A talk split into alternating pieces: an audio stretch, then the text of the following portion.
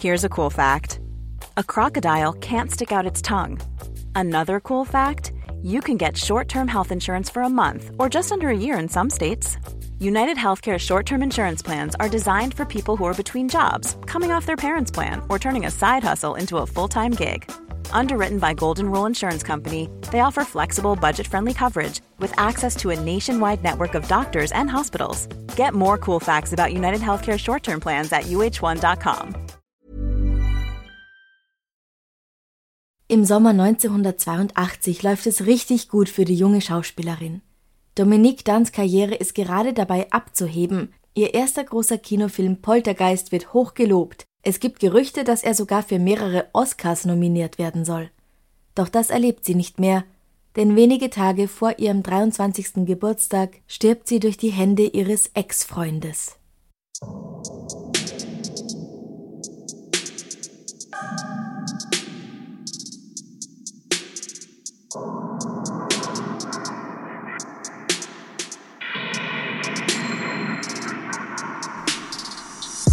Servus. Christi. Herzlich willkommen bei Darf's ein bisschen Mord sein? Dein Podcast zum Thema wahre Verbrechen. Mein Name ist Franziska Singer. Und ich bin Amber Baumgartel. Als das Telefon um 5 Uhr morgens läutet, spürt Dominik dann schon, dass das nichts Gutes bedeutet. Sekunden später erklärt ihm der Mann am anderen Ende der Leitung, dass seine Tochter Dominique auf der Intensivstation eines Krankenhauses liegt. Dominic informiert seine Söhne, die ebenfalls in New York leben, und zusammen nehmen sie den erstmöglichen Flug nach Los Angeles, wo die Mutter der jungen Frau schon auf sie wartet. Es ist der 31. Oktober 1982. Ein saumäßig gruseliges Halloween. Aber was war passiert? Warum ist sie im Krankenhaus? Dominique Dunn hatte eine vielversprechende Zukunft. Ihr Vater ist der Journalist, Filmproduzent und spätere Buchautor Dominic Dunn. Als junger Mann war er zum Beispiel im Zweiten Weltkrieg beim Kampf um Metz dabei und erhält die Bronze Star Medal, das ist eine Auszeichnung, die für herausragende Leistungen im Kampfeinsatz oder besonders verdiente Pflichterfüllung verliehen wird, weil er einem anderen Soldaten in der Ardennenoffensive das Leben rettet. 1954 heiratet er die sieben Jahre jüngere Ellen Beatrice Griffin, die Lenny genannt wird. Sie hat Schauspiel studiert, ein super Match also. Voll praktisch, ja. Beide kommen außerdem aus sehr wohlhabenden Familien. Das Paar bekommt fünf Kinder. Leider sterben zwei davon wenige Tage nach der Geburt, durch Komplikationen, die es beim Kaiserschnitt gab. Die anderen drei erreichen das Erwachsenenalter. Das sind die Söhne Alexander oder kurz Alex und Griffin und die Tochter Dominique die eindeutig nach ihrem Vater benannt ist. Ich wollte gerade sagen, also es ist schon so gewollt und offensichtlich, dass sie Dominic, nach ihrem Vater Dominik und Dominique. Ja, ja, ja, weil sie sich so gefreut haben, dass sie ein Mädchen haben. Mhm. Sind auch beides schöne Namen, finde ich. Ja, voll. Naja, und Griffin hat den Mädchennamen seiner Mutter als Vornamen erhalten. Ja, stimmt. Amis. Ja, ja. Griffin dann kennst du übrigens, auch wenn du es vielleicht nicht weißt. Von wo? Er spielt in der Serie This Is Us die Rolle des Nicky Pearson. Ich weiß, dass du die Serie gern anschaust. Ja, das ist der Bruder. Genau, aber, aber um okay. ihn geht's ja heute nicht, beziehungsweise nur ganz am Rande.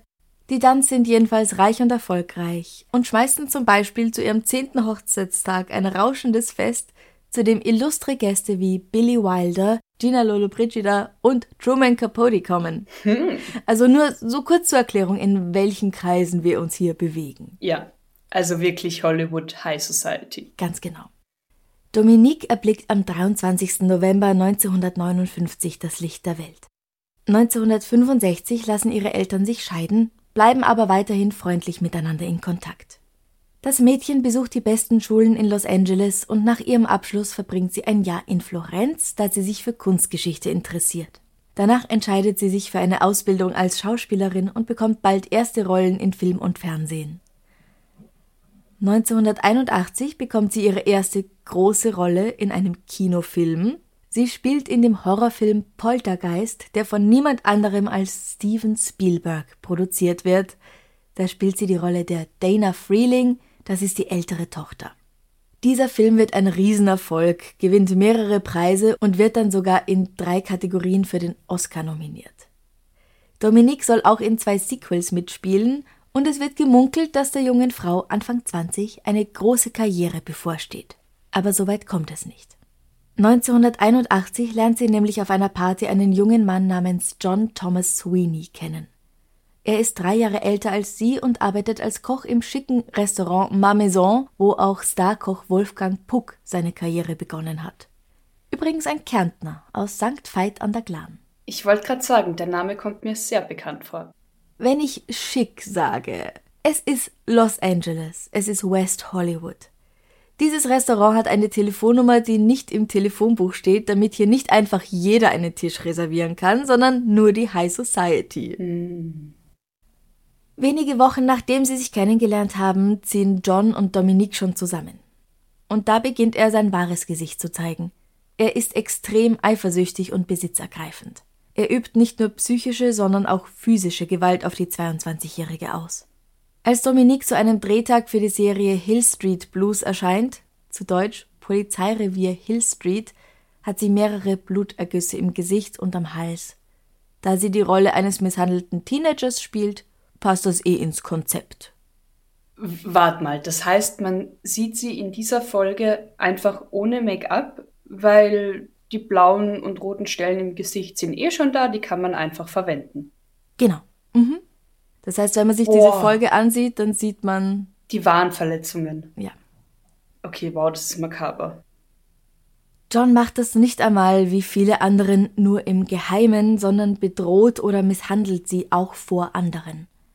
Einmal läuft sie weg und sucht Schutz im Haus ihrer Mutter, weil er sie wieder misshandelt hat. Aber er steht bald vor deren Tür und schreit und tobt, dass sie gefälligst aufmachen soll. Ihre Mutter erzählt, dass sie da wirklich auf dem Boden gelegen ist, ganz klein zusammengerollt und einfach nur geweint hat. Dass diese Beziehung Dominique nicht gut tut, merkt auch ihr Vater, als sie ihn einmal gemeinsam in New York besuchen. Er sagt später, dass er an diesem Abend das Gefühl hatte, dass John weitaus mehr in Dominique verliebt ist als sie in ihn. Und das ist ihm irgendwie nicht so gut vorgekommen.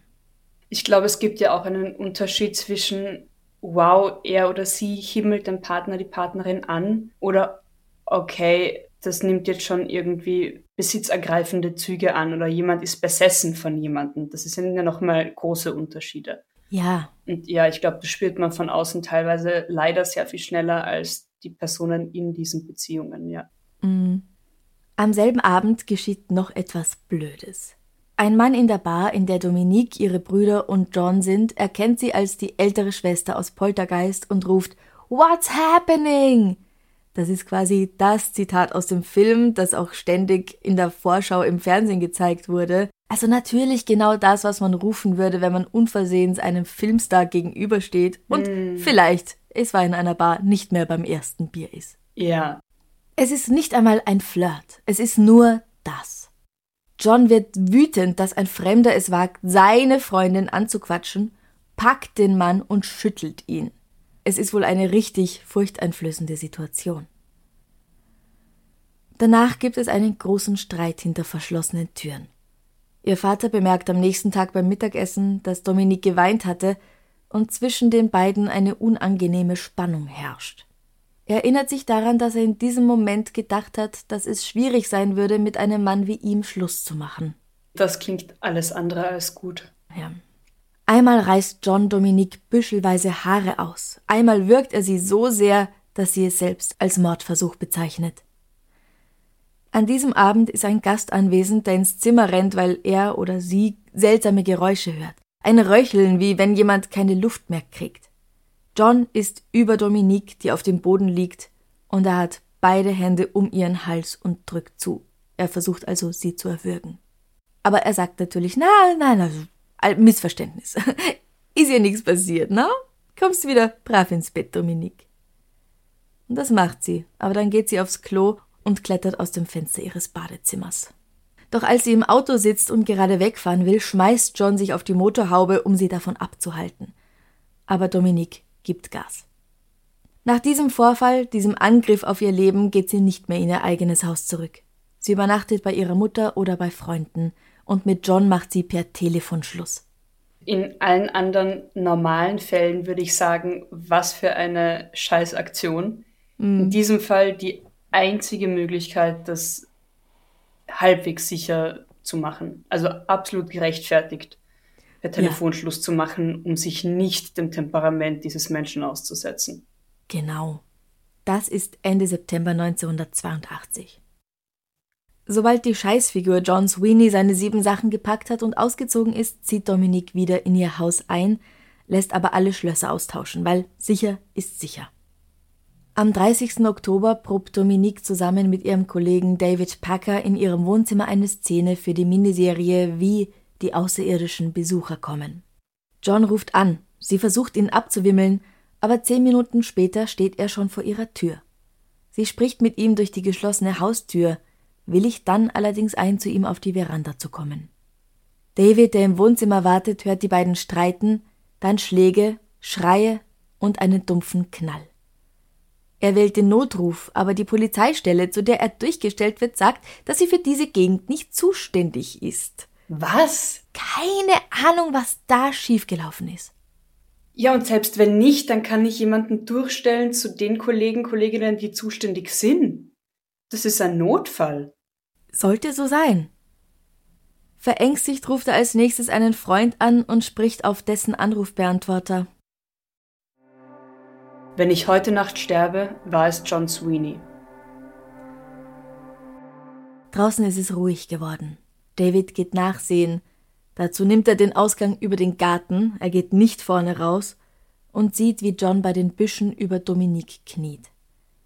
John sieht ihn an und sagt, er soll die Polizei rufen. Das macht er, nochmal, und diesmal fühlen sie sich zuständig, diesmal kommt jemand. John hebt die Hände und sagt Ich habe meine Freundin umgebracht und versucht, mich selbst zu töten. Dominique ist allerdings nicht tot, noch nicht. Sie wird ins Cedar Sinai Spital gebracht, wo die 22-Jährige notoperiert und an lebenserhaltende Maschinen angeschlossen wird. Lenny, Dominic, Alex und Griffin sind so schnell wie möglich bei ihr und als sie das Zimmer betreten dürfen, in dem sie liegt, berühren sie sie zärtlich und sprechen in ruhigem Ton mit ihr. Es könnte ja sein, dass sie das mitbekommt, obwohl sie im Koma liegt. Doch ihr Gehirn zeigt keine Aktivität mehr. Der Hirntod ist die Folge davon, dass John mit seinen Händen um ihren Hals den Sauerstofffluss zu lang unterbrochen hat. Das heißt, ihr Herz schlägt noch, aber ihr Hirn hm. zeigt keine Regung mehr. Am 4. November werden die Maschinen daher abgeschaltet. Ihre Eltern stimmen einer Organspende zu. Dominiques Herz wird zum Beispiel umgehend nach San Francisco geliefert. Und zwei Tage später findet die Beerdigung auf dem Westwood Village Memorial Park Cemetery statt. Das ist so absurd. Also das geht alles so wahnsinnig schnell. Mhm. An einem Tag probt sie noch mit ihrem Kollegen und wenige Minuten später erwirkt ihr Ex-Freund sie fast auf offener Straße und eine Woche später wird sie beerdigt. Sie stirbt nur 19 Tage vor ihrem 23. Geburtstag. Am Abend vor ihrem Begräbnis sieht Dominiques Familie im Fernsehen einen Bericht über die Anklage des Mörders ihrer berühmten Tochter und Schwester. Alle haben das Gefühl, irgendwie für ihren Tod mitverantwortlich zu sein.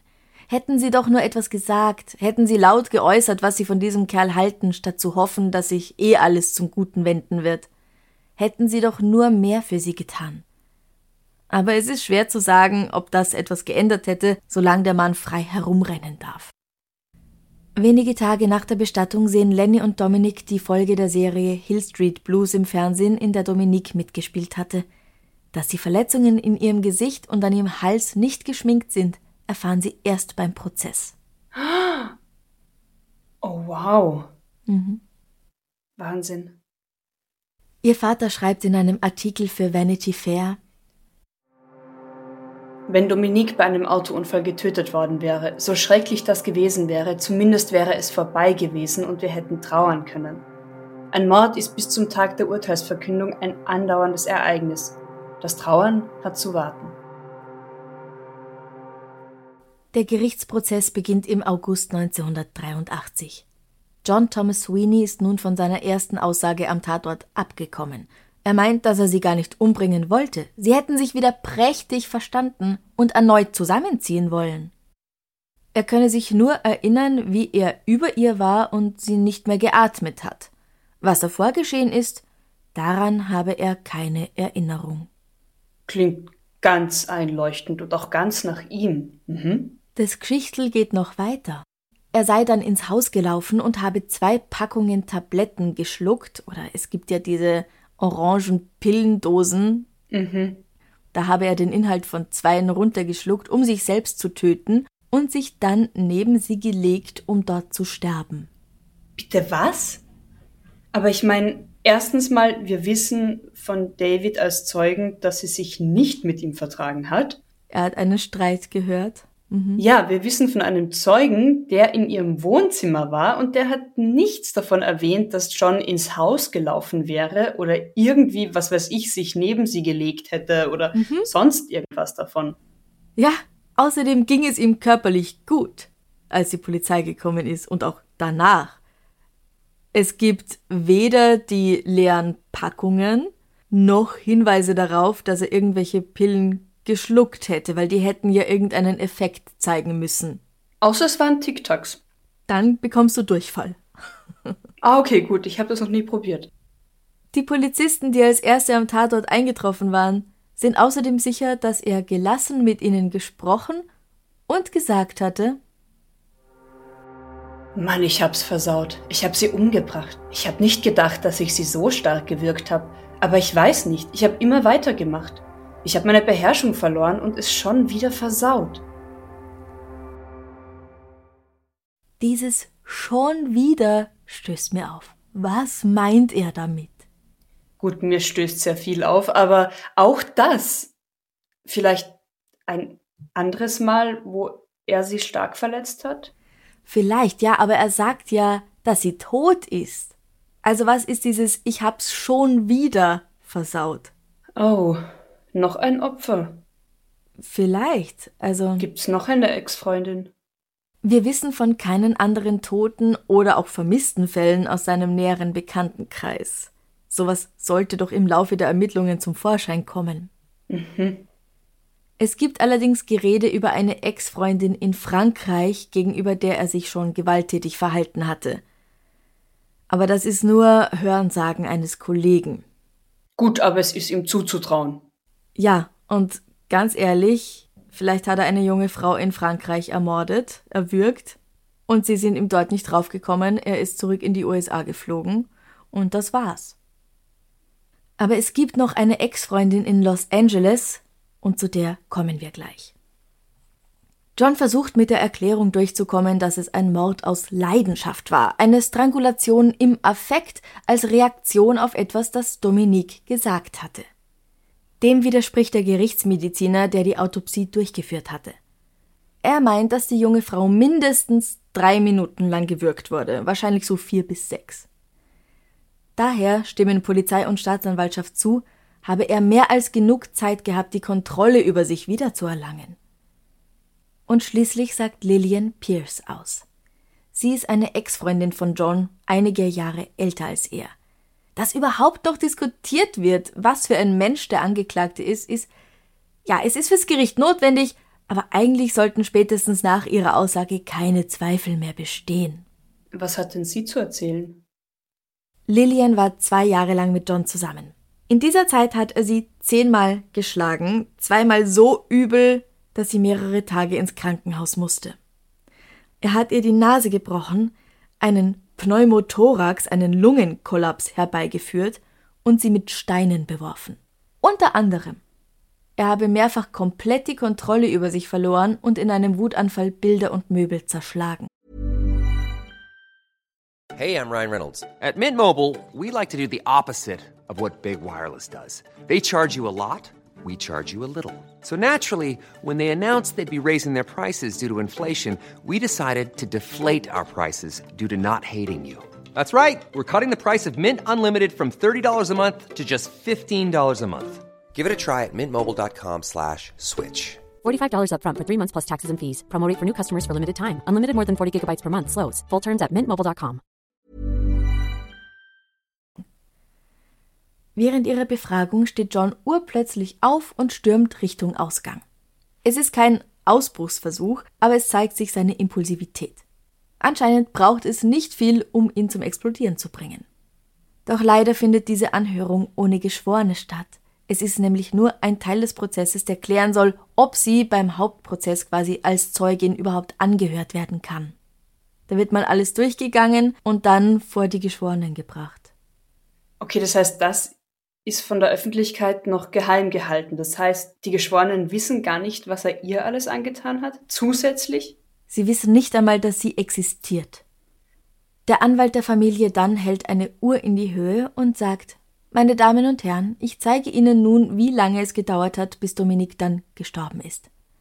So verharrt er vier Minuten lang, weil der Gerichtsmediziner ja gemeint hat, dass ihr Todeskampf zwischen vier und sechs Minuten gedauert hat. Im Saal herrscht in dieser Zeit absolute Stille. Das muss wahnsinnig bedrückend gewesen sein. Oh Gott, und wenn man drauf wartet, drei, vier Minuten sind eine saumäßig lange Zeit. Später werden Fotos von Dominiques Zustand gezeigt, an dem Abend, als sie ihrem Peiniger gerade noch mit dem Auto entkommen ist. Sie war nämlich danach zu einem Freund gefahren, der ihren Hals fotografiert hat. Naja, und eigentlich sieht man ja in Hill Street Blues auch schon, was er ihr angetan hat. Johns Mutter und Schwestern sagen, dass er halt eine schwere Kindheit hatte mit einem alkoholkranken Vater, der regelmäßig seine Frau verprügelt hat und zum Teil dann auch ihn. Natürlich ist das nicht schön und schwierig für ein Kind und einen Heranwachsenden, aber seine Geschwister sind ja wohl trotzdem nicht zu Mördern geworden und die sind auch da aufgewachsen. Die ursprüngliche Anklage lautete Mord mit Vorsatz. Aufgrund mangelnder Beweise für diesen Vorsatz wird sie allerdings auf Totschlag geändert. Hm, und warum? Er hatte kein Mordwerkzeug dabei. Und das Mordwerkzeug, das sie umgebracht hat, nämlich seine Hände, die bewiesenermaßen nicht zum ersten Mal so fest zugepackt haben, die sind irrelevant. Das ist natürlich richtig. Aber er hat halt keinen Hammer oder ein Seil oder so dabei gehabt. Ja, weil er sie auch nicht mit einem Hammer oder einem Seil ermordet hat. Ja, aber er hat kein Mordwerkzeug eingepackt, also kann man das nicht zweifelsfrei sagen. Außerdem hat er nicht versucht zu fliehen und sich ruhig festnehmen lassen und sogar noch gesagt, hey, bitte ruf doch mal die Polizei an. Also ob es uns jetzt gefällt oder nicht, er wird nur wegen Totschlag im Affekt verurteilt, sowie wegen der Körperverletzung, die er im September begangen hatte. Am 10. November 1983 wird das Urteil verlesen. Das ist ein Jahr und sechs Tage, nachdem Dominiks lebenserhaltende Maßnahmen abgeschaltet worden waren. Sechs Jahre für den Totschlag plus sechs Monate für die Körperverletzung. Das ist so unfassbar wenig und zu wenig. Es ist die maximale Strafe für Totschlag. Aber hm. wir sind uns einig, es war Mord. Nur. Ja. Ja. Und lustigerweise findet der Richter das auch zu wenig. Hier ist das, was Judge Katz sagt, nachdem er die Entscheidung der Geschworenen vorgelesen hat. Ich möchte festhalten, dass ich denke, dass das ein Mord ist. Ich glaube, dass Sweeney ein Mörder ist, kein Totschläger. Dies ist ein Mord mit Vorsatz. Dieser Mann hat diesen jungen, verletzlichen, schönen, warmen Menschen, der sein Leben noch vor sich hatte, mit seinen Händen festgehalten. Er muss gewusst haben, dass der Tod das Leben verdrängt, als sie gestrampelt hat, um Sauerstoff zu bekommen. Sweeney. Sie wussten um ihre Neigung zur Ausübung unkontrollierter Gewalt. Sie wussten, dass sie Dominique mit ihren Händen schwer verletzten und dass sie sie am 26. September fast bis zur Bewusstlosigkeit gewirkt hatten. Sie waren zornig, weil ihr fragiles Ego die endgültige Zurückweisung nicht akzeptieren konnte. Er sagt, dass er nicht verstehen kann, wie die Geschworenen zu dieser Entscheidung kommen konnten. Dabei war er es, der die Zeugin Lillian Pierce nicht zugelassen hatte. Deren Aussage hätte die zwölf Geschworenen vielleicht zu einem anderen Ergebnis gebracht. John Sweeney wird abgeführt und ins Gefängnis zurückgebracht, wo er nur drei Jahre, sieben Monate und 27 Tage bleibt, bevor er entlassen wird. Including time served, also ist er eigentlich nach zweieinhalb Jahren wieder draußen. Bei seiner Entlassung protestiert vor dem Gefängnis eine Gruppe Menschen. Er wird wieder in einem schicken Restaurant in Santa Monica angestellt und lebt sein Leben weiter. Doch die Duns spüren ihn auf und verteilen vor dem Restaurant Flyer, auf denen etwas steht wie Sie werden hier etwas essen, das mit den Händen zubereitet wurde, die Dominique getötet haben. John verlässt die Stadt und niemand hört etwas von ihm. Bis Jahre später das ist schon in den 90ern, Dominic von einem Mann aus Florida kontaktiert wird, der gern wissen möchte, ob der John Sweeney, mit dem seine Tochter sich verlobt hat, derselbe sein könne, der Dominics Tochter ermordet hat. Oh oh, ist er es? Ja. Dominics Bruder Griffin spricht mit der Frau und bittet sie, ihre Entscheidung noch einmal zu überdenken. Schließlich ändert John Thomas Sweeney seinen Namen in John Patrick Mora. Das wissen wir so genau, weil Dominic ihn beschatten lässt. Er engagiert den Privatdetektiv Anthony Pellicano, aber nicht nur, um ihn zu überwachen. Er hat vor, den Mörder seiner Tochter von einem Auftragsmörder aus der Welt schaffen zu lassen. Ich war zu dieser Zeit verrückt vor Hass und Zorn, dass der Mann, der meine Tochter fünf Minuten lang gewürgt hatte, bis sie tot war nach nur zweieinhalb Jahren wieder draußen war. Ich hatte wirklich eine Phase, in der ich jemanden beauftragen wollte. Ich weiß, es scheint jetzt absurd, aber ich habe meine Tochter verehrt ich war davon besessen, dass dieser Kerl aus dem Gefängnis kommt und ich wollte ihm Leid zufügen. Aber Pelicano, der später selbst hinter Gittern landet, weil er ein ziemlich übler Kerl ist, redet ihm diesen Plan wieder aus. Wenn er auf diese Zeit in seinem Leben zurückblickt, sagt Dominik, dass der Tod des Mörders seiner einzigen Tochter eine ganz normale Fantasie war. Er ist sicher, dass er es niemals tatsächlich so weit hätte kommen lassen. Er schreibt, das prägendste Erlebnis meines Lebens war der Mord an meiner Tochter.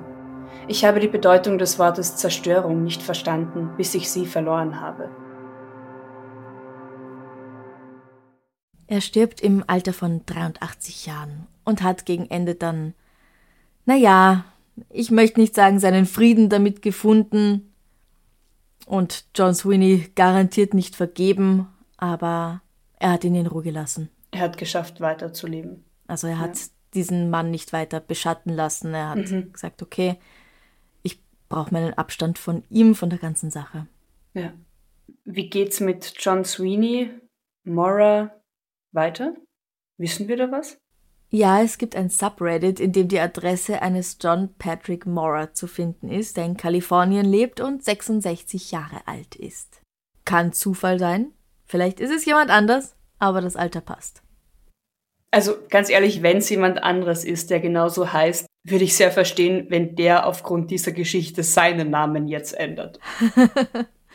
ja, aber vielleicht ist er es und hoffentlich war ihm das alles eine Lehre und er hat nie wieder jemanden verletzt und wird es auch nie wieder tun.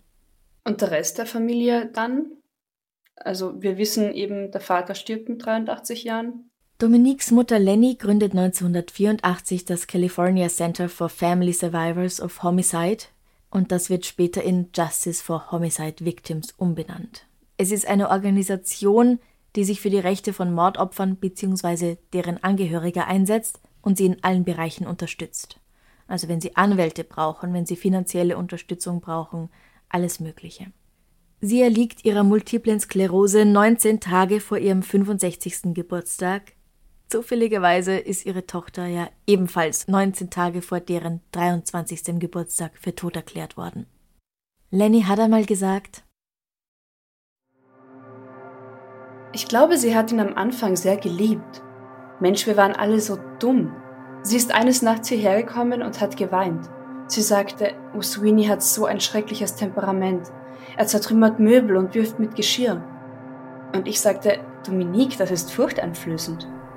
Ich habe ihre Antwort nie vergessen. Sie sagte, ach, er würde mir nie was tun. Wir wissen natürlich nicht, wie Dominiques Leben weitergegangen wäre, wenn sie die Chance bekommen hätte, es zu erleben. Was wir wissen ist, dass sie gern Jeans und T-Shirts getragen hat, viel lieber als irgendwelche fancy Kleider, gern gekocht und Baseball gespielt hat. Sie war abergläubisch und hat an übernatürliche Phänomene geglaubt, also war sie eigentlich wirklich perfekt für den Film Poltergeist besetzt. Sie hat Tiere geliebt und mehrere Streuner bei sich aufgenommen. Sie war definitiv eine talentierte Schauspielerin, die noch ihr ganzes Leben vor sich hatte. Und wer weiß, vielleicht hätten wir sie dieses Jahr in einer Fortsetzung von Poltergeist sehen können oder in einer der Neuverfilmungen, wie ja auch die wunderbare Jamie Lee Curtis, die bis heute in diversen Sequels von Halloween zu sehen ist. Mhm. Ihr Bruder Griffin wird zitiert Wenn sie gelebt hätte, wäre sie eine Schauspielerin, die die ganze Welt kennt. Ja. Möglich. Vielleicht hätte sie es auch aufgegeben nach ein paar Jahren und gesagt, ja. na, es ist doch nichts für mich, ich will doch Kunstgeschichte fertig anders. studieren oder was auch mhm. immer, nach Italien ziehen, Bäckerin werden, alles möglich. Ja. Aber wir werden es nie erfahren. Und jetzt noch so ein not so fun Fact am Rande. Manche denken, dass über dem Film Poltergeist ein Fluch liegt. Der habe seinen Ursprung in der Tatsache, dass bei den Dreharbeiten echte Skelette als Effekte eingesetzt wurden. Das ist allerdings nicht bewiesen. Ja, und wahrscheinlich auch strafbar, oder? Nein, wieso? Störung der Totenruhe? Naja, sie haben sie nicht ausgeputtelt extra dafür. Ja. es ist allerdings unumstritten, dass Dominique noch im Erscheinungsjahr des Films ermordet wurde und 1988 ist Heather O'Rourke, die die kleine Schwester gespielt hatte, auch in Teil 2 und 3 der Reihe, im Alter von zwölf Jahren an den Folgen einer Krankheit bzw. damit in Zusammenhang stehenden Komplikationen gestorben. Und es sind auch zwei weitere Schauspieler gestorben, die in den Fortsetzungen dabei waren. Oh. Also deswegen der Fluch über Poltergeist. Gut, manchmal gibt es einfach so absurde Zufälle, aber das sind schon ja. Sehr auffällige Zufälle. Tja. Okay, wahnsinnig schlimme Geschichte. Ich kann verstehen, dass ihre Familie sich in gewisser Weise schuldig gefühlt hat, weil sie das Gefühl hatten, nicht genug gesagt zu haben, nicht genug getan zu haben, vielleicht, vielleicht die Worte nicht klar genug formuliert zu haben, was sie über John Sweeney denken. Aber es war halt Anfang der 80er, also häusliche Gewalt war nicht so ein Thema, wie es jetzt gerade ist. Und das ist es auch noch nicht lang habe ich zumindest das Gefühl. Also wir bemühen uns ja immer hier auch ein bisschen aufzuklären, was ist schon alles häusliche Gewalt und was kann man tun, wenn man sie selbst erfährt, wenn man das Gefühl hat, es betrifft jemand anderen ja. im Bekannten, im Freundeskreis. Und ja, einfach die Anzeichen schon erkennen und dann, wie kann ich reagieren? Aber das, ja, schwierig genug ist es trotzdem. Erstens, also ich glaube, emotional als Angehöriger hast du immer das Gefühl, du hättest mehr tun können. Mhm. Und unterm Strich war es die eine Scheißfigur, die ihr das alles angetan hat. Und da ist niemand anders schuld, da ist auch nicht die Kindheit dieses Menschen schuld, da ist einfach nur dieser Mensch schuld. Und wie der Richter auch zu Recht sagt, wenn ich weiß, ich habe ein Temperamentsproblem, um das jetzt mal äußerst euphemistisch zu formulieren, ja, dann setze ich mich vielleicht gewissen Situationen nicht aus, dann begebe ich mich in Therapie. Wenn ich diesen Menschen wirklich liebe und Angst habe, ich könnte ihm was antun, dann begebe ich mich einfach nicht in die Nähe dieses Menschen. Ja, aber er war besessen von ihr. Ja, das ist Beziehungsweise das Beziehungsweise von diesem Gefühl der Macht, das er über eine junge Frau haben wollte. Das ist das Schlimme an der ganzen Sache. Und ich es war ja nicht mal, es war ja nicht mal sie selbst. Es hätte ja wahrscheinlich jede sein können. Ja, es war halt dummerweise sie. Mir ist gerade klar geworden, dass ich meiner Mutter auch diesen Satz mal gesagt habe. Welchen? Ja, aber er wird mir nichts tun. Ah. Mehr als einmal. Hat's gestimmt? Körperlich ja. Psychisch nein. Mhm. Ich glaube halt, du kannst als Angehöriger recht wenig machen. Außer zu sagen, wir sind da. Weil ich glaube, es ist so ähnlich wie bei Sekten mit man kann Bedenken äußern und manchmal hat es leider den gegenteiligen Effekt, dass man sagt, okay, ich verbinde mich, verbinde mich noch stärker mit der Person, mit dieser High Control Group, weil die verstehen das ja nicht und man kann im besten Fall die Türen offen halten und eben Bedenken äußern, aber ich glaube, wenn man sich zu negativ dagegen äußert, dann hat das den gegenteiligen Effekt. Weißt du, was ich meine? Ja, ja, das sagen wir ja auch immer wieder. Nur es ist jetzt absolut keine Kritik an Dominiques Familie. Oh Gott, nein. Ähm, ich glaube, Dominique weiß nicht klar, was ihre Situation bedeutet, wie schlimm ihre Situation wirklich ist. Mhm. Und ich glaube, da hätte man, wenn man sich ausgekannt hätte, ein bisschen mehr Aufklärungsarbeit für sie leisten können. Aber ja, hätte, hätte, hätte Fahrradkette. Also ja, bin ich bei dir und wie du sagst, schön langsam gibt's zum Glück mehr Aufklärung im Sinne von, was ist häusliche Gewalt, was ist nicht okay. Es gibt leider auch immer öfter jetzt Fälle, wo Frauen zu Recht Todesangst vor ihren Partnern, Ex-Partnern haben und dann tatsächlich getötet werden. Das ist eine Dimension. Und ich glaube, ganz oft ist es ein, es tut ihm ja leid und ich liebe ihn ja und okay, das eine Mal, aber so schlimm ist es ja nicht. Also ich befürchte nach wie vor, man, man entschuldigt viel zu viel, wenn man mittendrin ist. Hm. Aber ich glaube, es ist auch mangelnde Aufklärung. Nicht nur. Ja. Nicht nur, absolut nicht nur. Ja. Ähm. Okay. Wir brauchen was Schönes zum Schluss, oder? Oh ja, bitte. McFluff liegt unterm Tisch und schaut auch schon. Oh ja, hi McFluff. Ich weiß nicht, ob McFluff diese Frage beantworten kann. Aber ich frage mal dich, vielleicht frag du ihn, vielleicht kriegen wir auch eine Antwort von ihm. Aha. Franziska, welcher Kinderfilm hat dich denn besonders geprägt? Es gibt einen. Ich muss jetzt kurz googeln, wie der heißt, okay? Okay. okay. Ah, okay. Ja. Es gibt einen tschechischen Film. Mhm. Der hat mir wahnsinnig gut gefallen und ich weiß noch, dass die Hauptfigur Sexana hieß. Aber jetzt gerade lese ich nach, dass der Film Das Mädchen auf dem Besenstiel heißt und sie anscheinend Saxana heißt. Ich habe immer Sexana verstanden. Ja, man merkt sich das, was man sich merken will. Entschuldige bitte, ich hatte keine Ahnung, was Sex ist. Glaube ich. Das war die Zeit, wo ich gedacht habe, dass Babys dadurch entstehen, dass der Mann auf die Frau pinkelt, okay, während sie schläft. Ah, okay. ich meine, auch das gibt's, aber da entstehen keine Kinder daraus. No King-Shaming. ja, ja, ja. Ähm, der hat mir so gut gefallen. Ich weiß gar nicht. Okay. Ich weiß überhaupt nicht mehr, worum es geht, aber das irgendwie war es eine coole junge Hexe und der ist mir in Erinnerung geblieben. Als hat mich damals sehr beeindruckt. Mhm, mhm. Als und ansonsten, Vorbild. vielleicht, ja, und ansonsten definitiv Robin Hood von Disney. Okay, ja. Ähm, wo Robin Hood ein Fuchs ist und Little John ein Bär. Ja. Und Maid Marians Amme so eine fette Henne ist, die einfach die aller, aller coolste ist. Ich liebe Lady Gluck. Die ist auch ein Vorbild. Lady Gluck ist ein Vorbild. Okay. Kenne ich nicht. Muss ich mal schauen. Also mir sagt Robin Hood als Fuchs was so vom Bild, aber ich habe das glaube ich nie gesehen. Ja. Mhm. Und bei dir? Mm, ich kann mich erinnern, dass ich irgendwann mal Susi und Strolch geschaut habe. Mhm. Und dann in Tränen ausgebrochen bin und in mein Zimmer gerannt bin, weil ich habe ich glaube, der Film geht gut aus, oder? Ich weiß es nicht. Das ist ein Kinderfilm. Ich habe keine Ahnung. Okay. Ich mag Filme mit Hunden nicht, weil immer irgendjemand stirbt und das halte ich nicht aus. Ah, ja, okay. Ich weiß, wie gesagt, keine Ahnung, wie der Film ausgeht. Keine Ahnung, worum es in dem Film überhaupt geht, bis auf das, dass ich weiß noch, sie hatten irgendwann ein, dieses super romantische Dinner mit, diesem, mit, mit dieser geteilten Nudel. Und ich glaube, kurz danach weist sie ihn ab und er versteht nicht warum. Und ich weiß, diese Szene war in dem Moment so herzbrechend für mich, dass ich aufgestanden bin, in mein Zimmer heulen gegangen bin und meiner Mutter erklärt habe, ich verstehe nicht, warum sie jetzt nicht, also ich verstehe es nicht. Ich glaube, das war mein oh. erster Moment. Das ist gerade sehr tragisch, gell? Aber das, das ich weiß nicht, das hat mich nachhaltig beeindruckt und zutiefst mhm. getroffen, dass, dass mhm. sie ihn. Ich muss mal schauen, wie der Film ausgeht. Kommen die zusammen?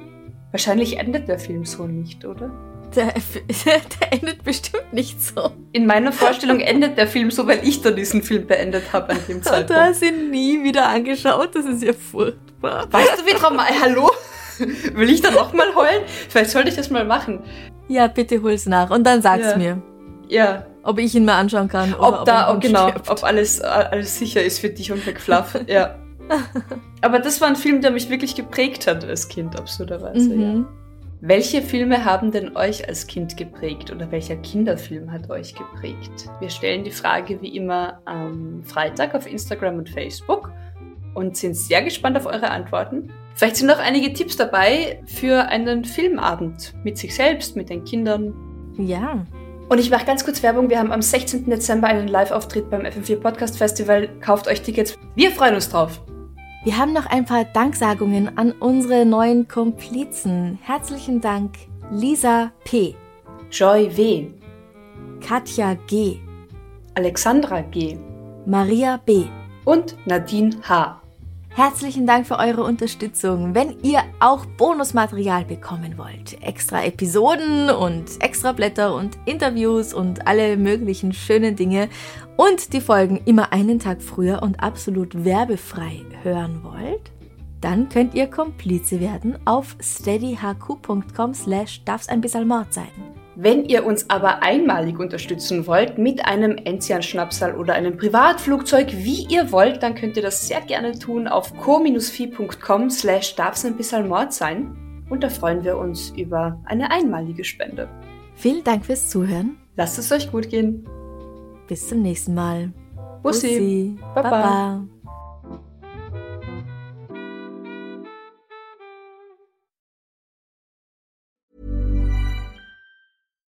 Hi, I'm Daniel, founder of Pretty Litter. Cats and cat owners deserve better than any old fashioned litter. That's why I teamed up with scientists and veterinarians to create Pretty Litter.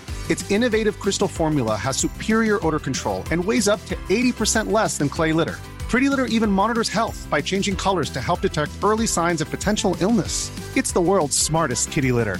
Go to prettylitter.com and use code ACAST for 20% off your first order and a free cat toy. Terms and conditions apply. See site for details. Liebe findet den unterschiedlichsten Ausdruck quer durch die Geschichte. Doch ist es wirklich immer Liebe?